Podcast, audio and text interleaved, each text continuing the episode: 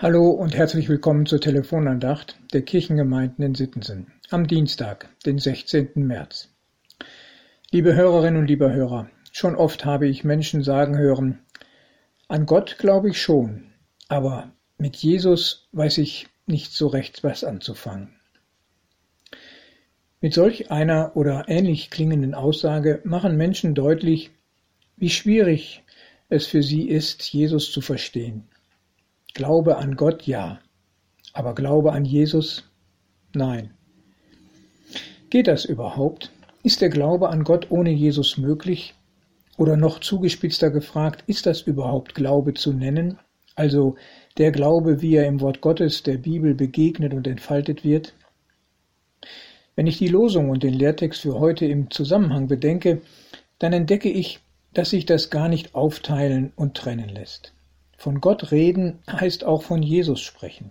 Und wer Jesus erkennt, der sieht zugleich auch Gott, den Vater. Ich lese 2. Mose 33, Vers 18 und aus Johannes Kapitel 14 die Verse 8 und 9. Lass mich deine Herrlichkeit sehen.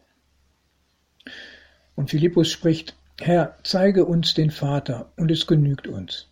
Jesus spricht zu ihm, so lange bin ich bei euch, und du kennst mich nicht, Philippus?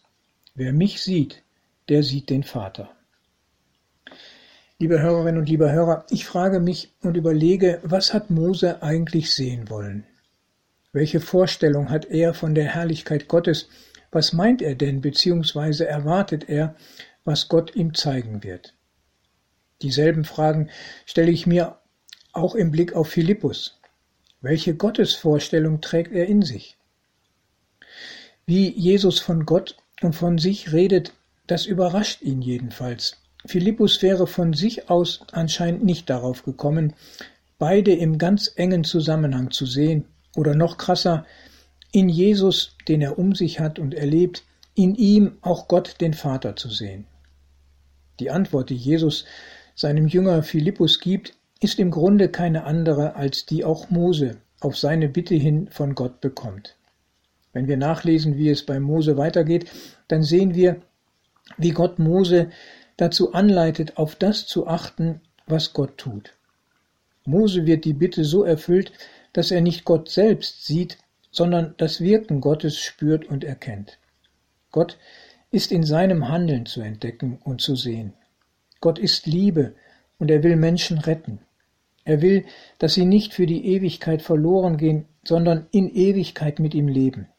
Darum seine Rettungsaktionen, die vielen zur Zeit des Alten Testamentes, besonders durch Mose, und schließlich die große Rettungstat durch Kreuz und Auferstehung Jesu.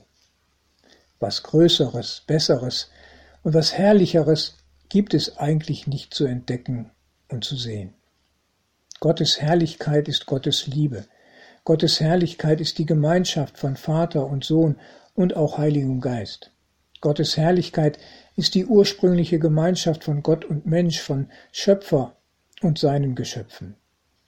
Diese Gemeinschaft zeigt sich und erfüllt sich in einzigartiger Weise in Jesus Christus.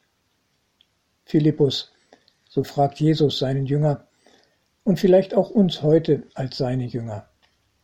Nun bin ich so lange bei euch und mit euch unterwegs, und ihr kennt mich nicht?